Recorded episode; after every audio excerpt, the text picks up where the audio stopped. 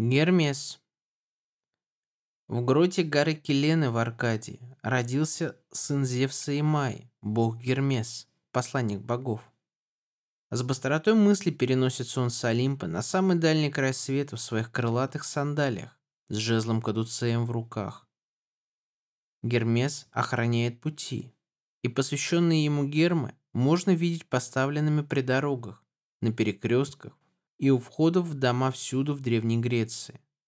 Он покровительствует путникам в путешествии при жизни.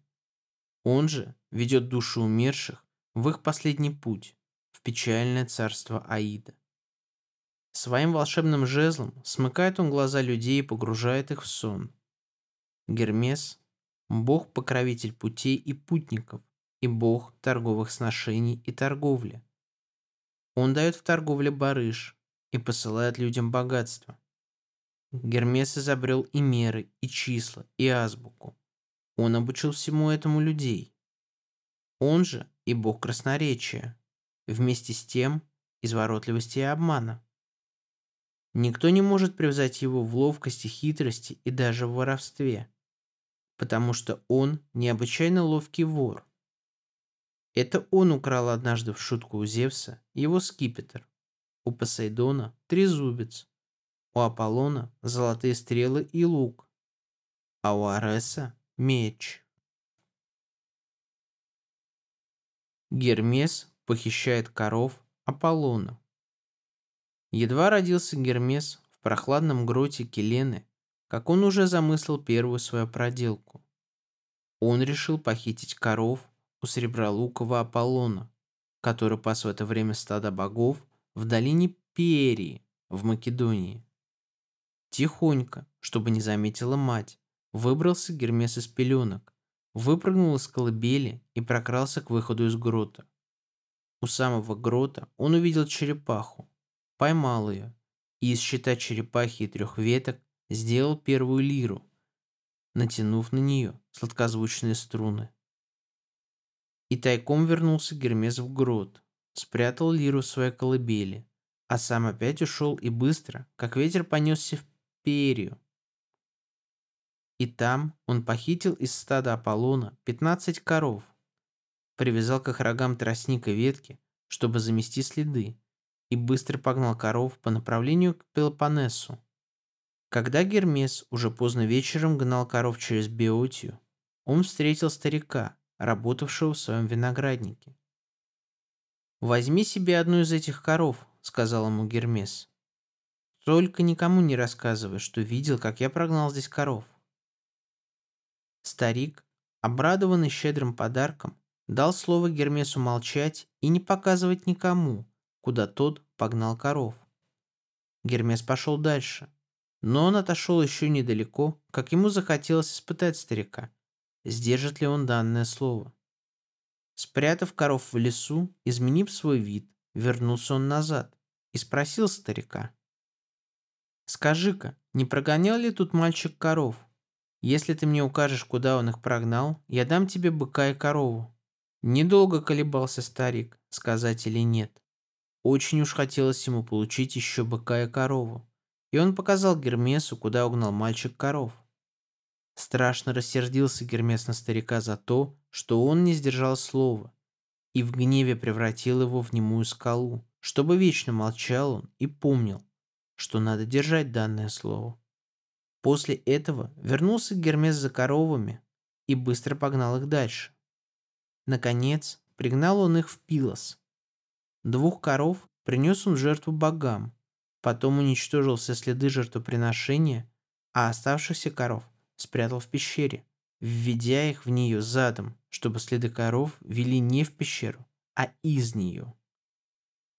Сделав все это, Гермес спокойно вернулся в грот к матери своей Майи и лег потихоньку в колыбель, завернувшись в пеленки. Но Майя заметила отсутствие своего сына.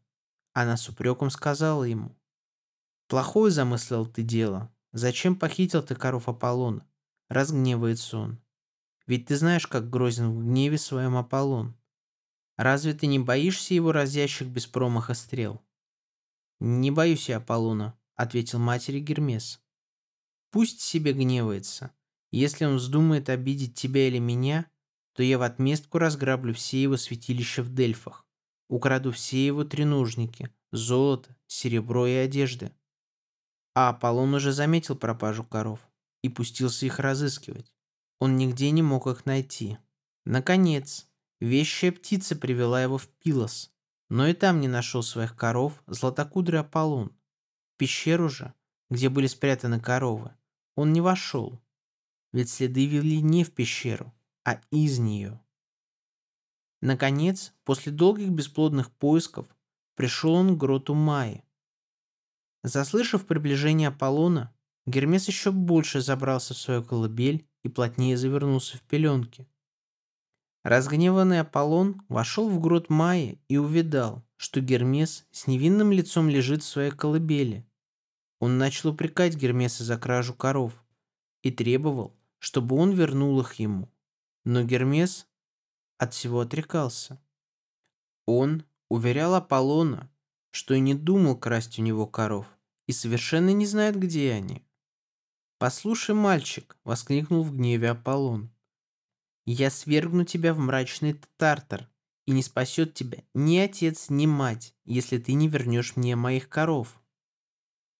«О, сын Лето!» — ответил Гермес. «Не видал я, не знаю, и от других не слыхал о твоих коровах. Разве этим я занят? Другое теперь у меня дело, другие заботы. Я забочусь лишь о сне, молоке матери, да моих пеленках. Нет, клянусь, я даже не видел воров твоих коров. Как не сердился Аполлон, он ничего не мог добиться от хитрого и изворотливого Гермеса. Наконец, златокудрый бог вытащил из колыбели Гермеса и заставил его идти в пеленках к отцу их Зевсу, чтобы тот решил их спор. Пришли оба бога на Олимп. Как не изворачивался Гермес, как не хитрил, все же Зевс велел ему отдать Аполлону похищенных коров. С повел Гермес Аполлона в Пилос, захватив по дороге сделанную им из щита черепахи лиру. В Пилосе он показал, где спрятаны коровы. Пока Аполлон выгонял коров из пещеры, Гермес сел около нее на камне и заиграл на лире. Дивные звуки огласили долину и песчаный берег моря. Изумленный Аполлон с восторгом слушал игру Гермеса. Он отдал Гермесу за его лиру похищенных коров. Настолько пленили его звуки лиры. А Гермес, чтобы забавляться, когда будет пасти коров, изобрел себе свирель, столь любимую пастухами Греции. Изворотливый, ловкий, носящийся быстро как мысль по свету, прекрасный сын Майи и Зевса, Гермес уже в раннем детстве своем доказал свою хитрость и ловкость. Служил также олицетворением юношеской силы. Всюду в палестрах стояли его статуи. Он бог молодых атлетов. Его призывали они перед борьбой и состязанием в быстром беге. Кто только не чтил Гермеса в Древней Греции. И путник, и оратор, и купец, и атлет, и даже воры.